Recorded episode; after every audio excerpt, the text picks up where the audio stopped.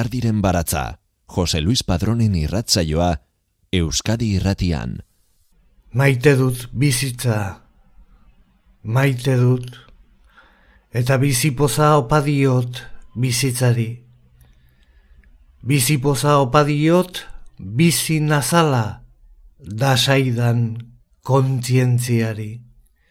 Bizipoza bizirik dakusdan inguruari bizitzaren grazia biziduen bizidun horori, opadiot bizipoza.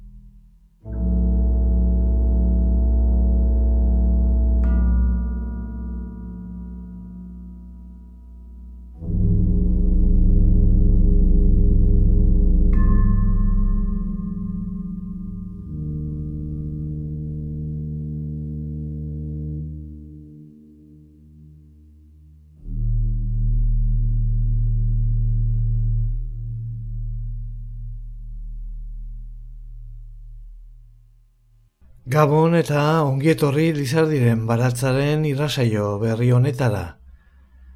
Vitoriano Gandiagaren olerkiak musikatu ditu Peter Klanak kompositore kroaziarrak. Euskal kulture erakundearen, oita margarren urte betetzearen testu inguruan. Diskoak pozgarria da izena hartu du eta Euskal Kultur Erakundeak eta Akitania Hegoaldeko Eszena Nazionalak Peter Klanak kompositoreari egindako eskaera izan da.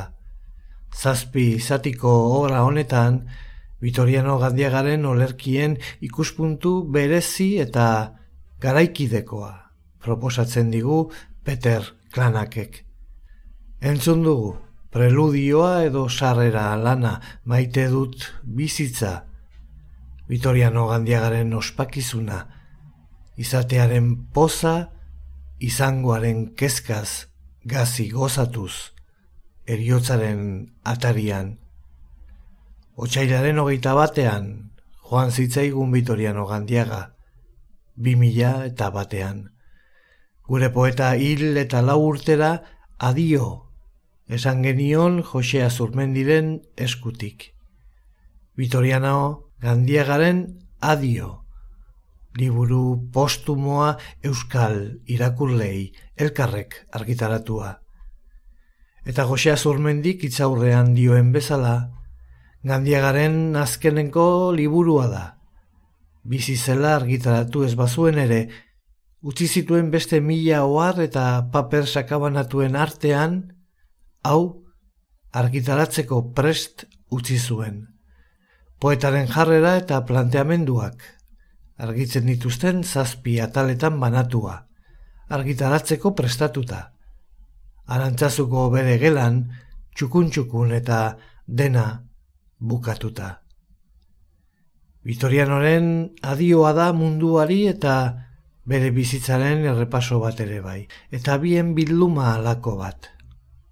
Hor, aurkituko dugu maite dut bizitza, poema aitorpenaren tokia, izkera poetiko garbi bezain sentikorrean. Beti da pozgarria, gandiagaren gana itzultzea, pentsatzen zuen haren poetikara, bizitzaren poetikara. Sinfonia oso bat dago bere baitan, erritmoa da gandiagaren poesia, egokidio Jon Kortazar irakasleak. Peter Klanakek ulertu du bere estilo garaikidean eta argi azaltzen du hori pozgarria da izeneko disko honetan. Goizero egun argira iratzartzeak egiten zion zirrara, testu askotxotan agertu zuen gandiagak. Segidan irakurri eta antzungo dugun poemako ideia beretsua darabil adibidez egunon jauna hasten dene olerkian. Pozgarria da, egun berrira beste behin iratzartzea, eta oraindik ere bizirik naizela konturatzea. Egunon jauna eta eskerrak, hause da berriz sortzea, eta tratuan berriz izakik izakiekin jartzea.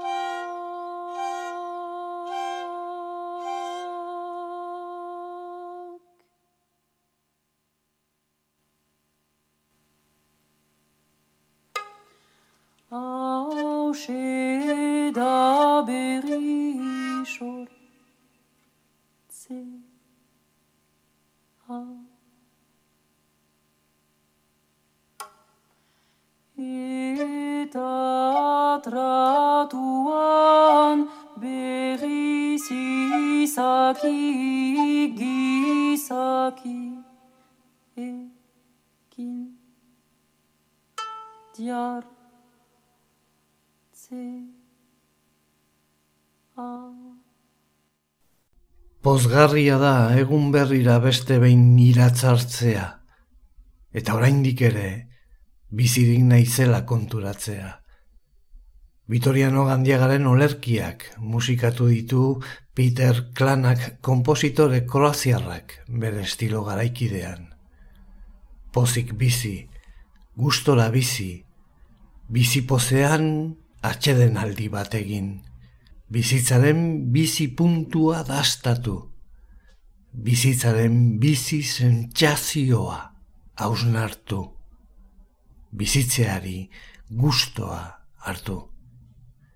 Hitzetan nabari da, gandiagaren izaera, izan zena eta bazena, izango zenarekin batera. Poetika hori besterik ez baita hitzaren arrimua, hitzaren erritmoa, bizidoinua bizi naia. Poetika poetaren arnasa da, eta gizakirik bizi ez daitekeen bezala arnasari gabe, poetarik ere ez poetikarik gabe. Gandiagaren poetika bera bezalakoa zen, arnasa ikusezina, baina beharrezkoa. Baina oraindik goiz bakoitzera zaizkit begiok zabaltzen. Oraindik goiz bakoitzeko argiak nau harritzen eta pozez zoratzen oraindik eskuok, oinok oraindik egun berri bakoitzoro, goiz berri bakoitzoro ditut argitan ikusten. Oraindik goizoro dut bakoitzean egun berri bat estreinatzen. Eta jendea eta gauzak, egun berri bakoitzaren eskenategian ikusten ditut egun berri bakoitzaren argitan, egun berri bakoitzaren argi berriaren irribarretan aurrean eta gertu, egun berri bakoitzaren grazia paregabean argi.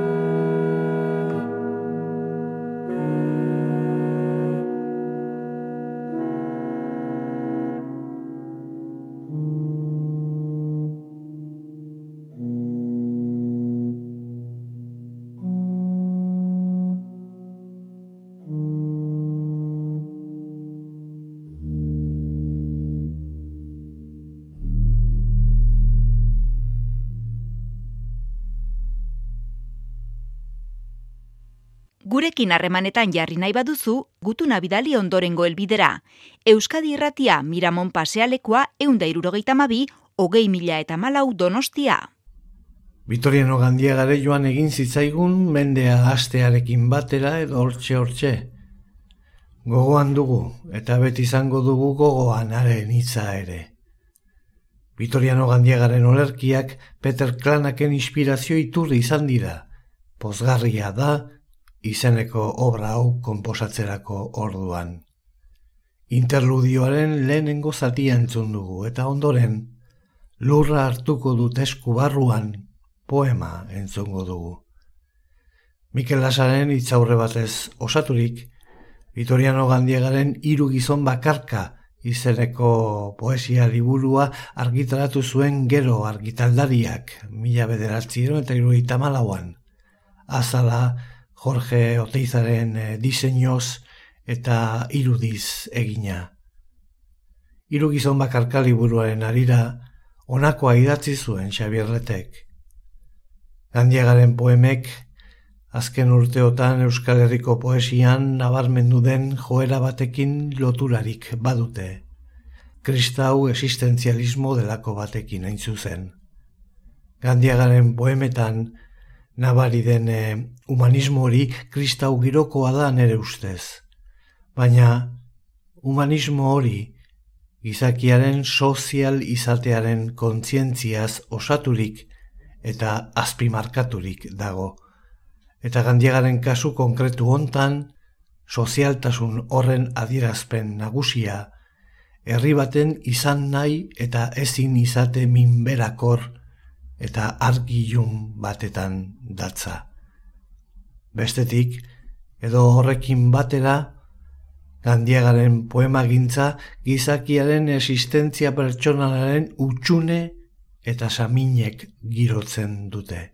Baina kasu hontan, existentzialtasun hori, berriro esan behar da, herri urratu eta bortxatu baten kontesto haundi eta oso baten barruan ikusten da. Hiru gizon bakarka liburua hartasoko salmuak izenekoekin amaitzen da. Poeta lur maite batetaz mintzatzen zaigu, lurraren zentzu bizikorraz ari da. Lurretik gatoz, lurrera itzuliko gara. Baina bitartean bizi egin behar dugu, bizitza dastatu, egia zoartu, errealitatea onartu. Poetak, naturaren zentzu ia panteista batetaz, kosmogonia berezi bat osatzen digu. Mundu orokor eta eraberean partikular batetaz ari zaigu. Bizitzaz eta eriotzaz ari zaigu. Bizitza onartu batetaz eta eriotza onartu batetaz. Apal, apal espanturik gabe. Zer geran, eta zertara guazen, zentzu osoz adieraziz. Poesi liburu bikaina gandiagarena, hortik iristen zaigu eta bere haotxean, lurra hartuko dut eskubarruan poemak esaten diguna. Lurra hartu dut eskubarruan, eskuta da lurra. Herriko neure lurra, neure asaben lurra, lurreko neure lurraren lurpuska ziurra. Arriaren arreba lurra hartu dut eskubarruan, Euskaldunen amalur, uraren kideko lur, zuaren sostengu lur, zuraren orpoko lurra. Lurrotza, lur beroa, lur ila, lur bizia, lur nabar, lur argia. Lur astun, lur harina, lur samin, lur atsegin, lur gogor, lur gozatsu, lur iraindu, lur maite, lur jator samurra. Lurra hartu dut eskuan munemateko, besarkatzeko, bularrean erstutzeko luzaro, eta gero, neure burua baino gorago jasos eskua, burutik behera utzi dut sorbaldaz bera jausten, neure lur guztiz behera lurrezko bataioaren seinaletan.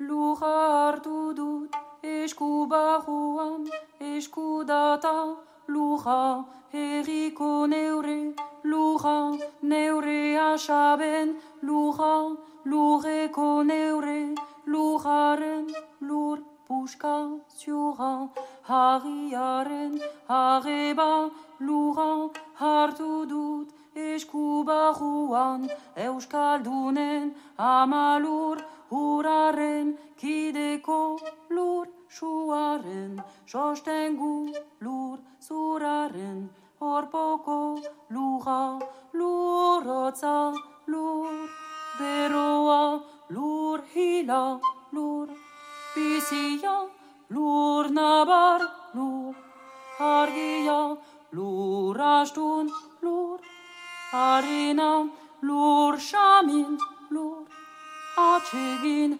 lur gogor, lur gozatxu, lur iraindu, lur maite. Luja tosa muja, luja hartu dut eskuan, mune mateko besarkatzeko. Bulagean estutzeko luzaro, eta gero neurre buruan, baino gorago jaso zeskua burutik behera utzi dut sorbaldaz behera jausten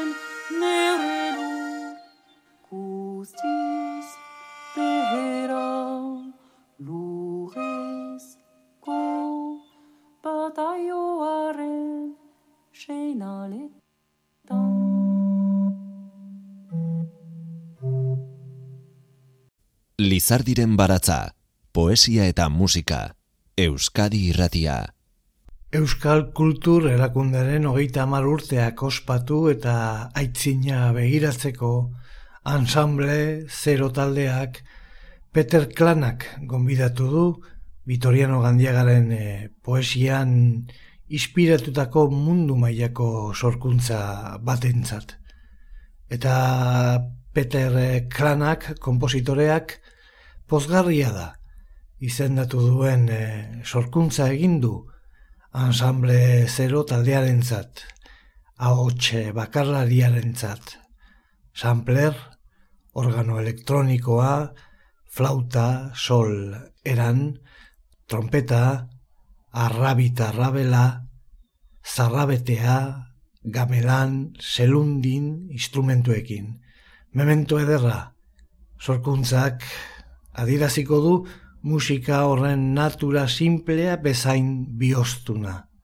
Euskal eh, literaturaren eh, arragotik kontemplazio unkigarrira eramaten eh, gaituena.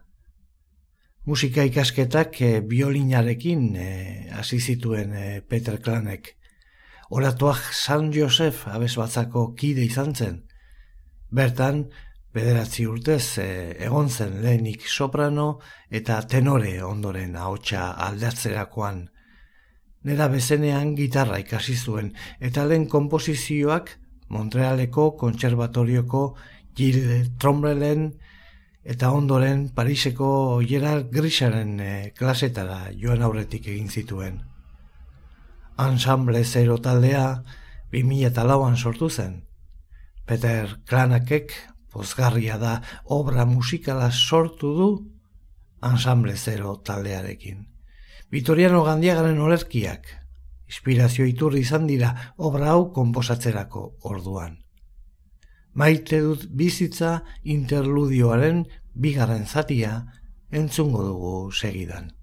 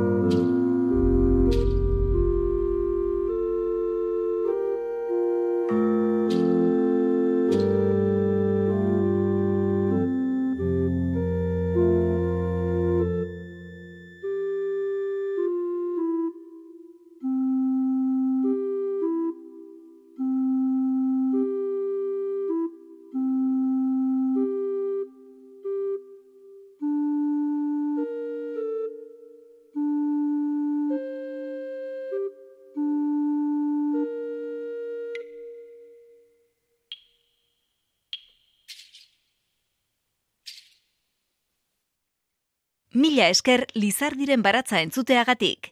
Irratsaio guztiak dituzu entzungai EITB naieran atarian. Barne bizitza, sakoneko poeta, Vitoriano Gandiaga orbelaun baserrian, mendatan jaio zen mila bederatzien eta hogeita sortzian. Hogeita sei urte zituela apaiztu zen eta arantzazun antxe eman zuen bizitza oso apaiz lanetan eta maixu lanetan. Mila bederatzireun eta berroita marreko amarkadan, arantzazu, egan, eusko gogoa eta olerti aldizkarietan poemak argitaratzen hasi zen. Mila bederatzireun eta iruita bian argitara eman zuen elorri poema liburua. Elorria, arantza, zorrozak eta lore zuriak izaten dituen zuaiska, bizitzaren metafora gisa hartzen du gandiagak. Bizitzak ere, nahi gabe mingarrien artean tarteka, pozaldiak izaten dituelako. Lehen liburu hori jende askok goraipatu bazuen ere, gandiagaren ustez aintzat hartzeko moduko pertsona baten eskutik jaso zuen kontrako kritikaren eh, ostean gehiago ez idaztea ere pentsatu zuen. Horregatik dozena bat urte igaroko dabigarren poema liburu argitaratu arte. Idatzi idazten zuen Vitorianok, baina askotan paper saskira botatzen zituen gogo betetzen ez zuten lantxoak.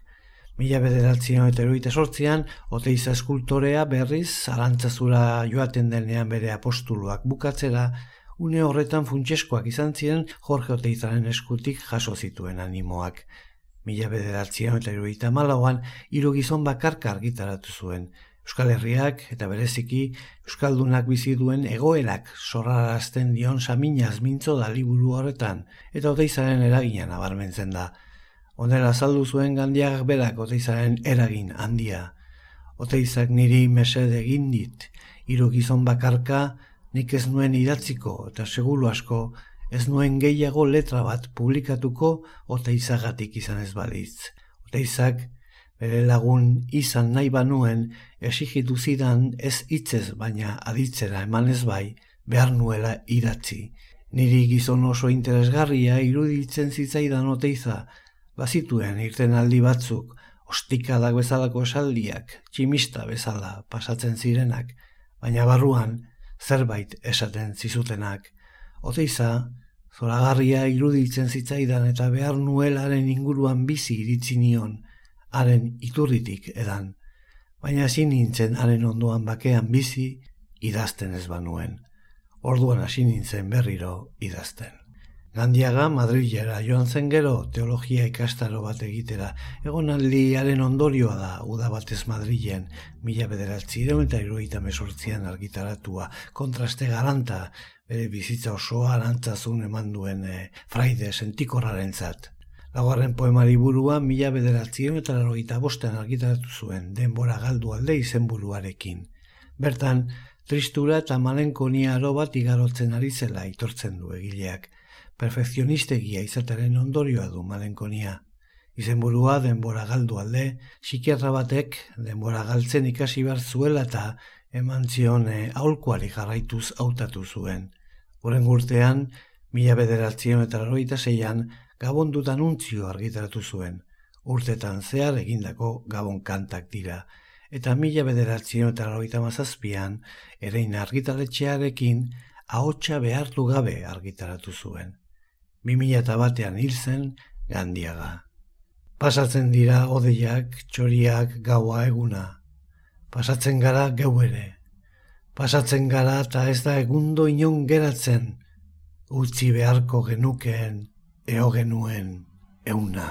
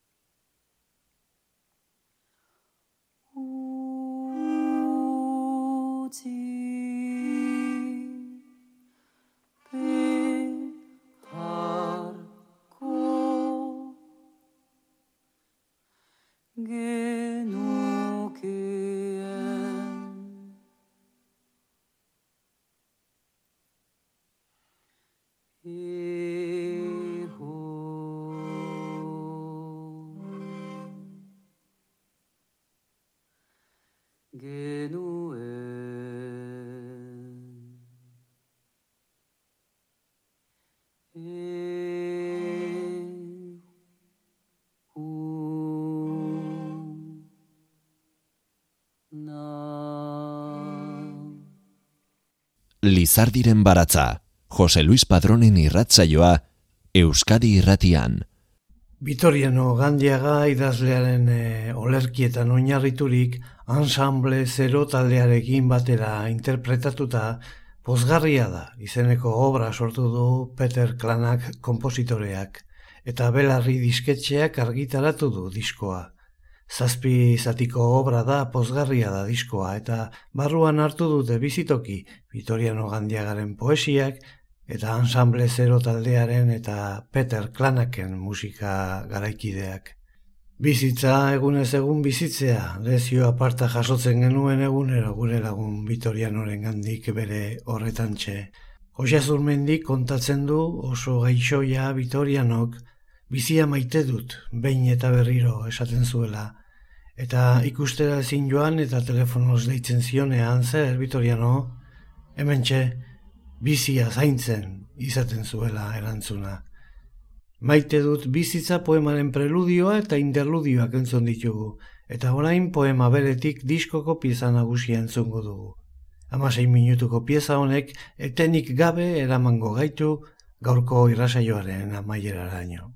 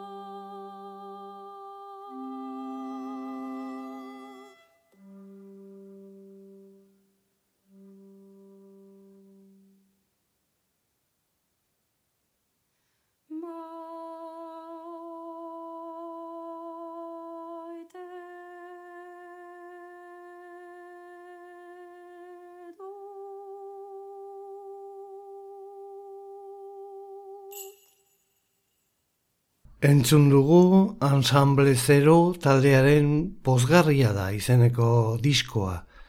Zazpi zatiko obra honetan, Vitoriano Gandiagaren olerkien ikuspuntu berezi eta garaikidekoa proposatzen digu Peter Klanak kompositoreak. Postu gaitezen Euskal Kulturaz. Mi eskar zuen laguntzadatik datorren asterarte. Lurra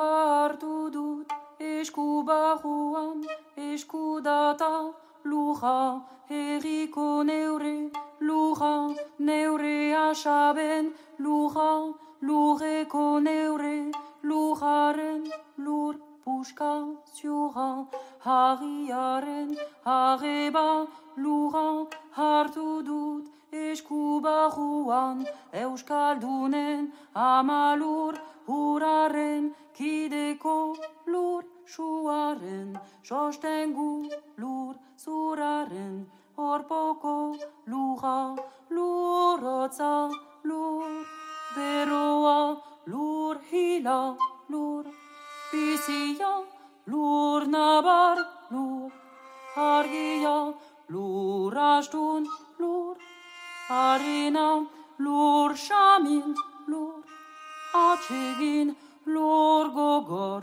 lur, gozatxu lur iraindu lur, maite. Lizardiren baratza, Euskadi irratian, Jose Luis Padrón. Lurra tosa murra, lurra hartu dut eskuan, mune mateko obe sarkatzeko bularrean estutzeko luzarro eta gero neurre buruan baino gorago jaso zeskua burutik behera utzi dut sorbaldan. radio știi.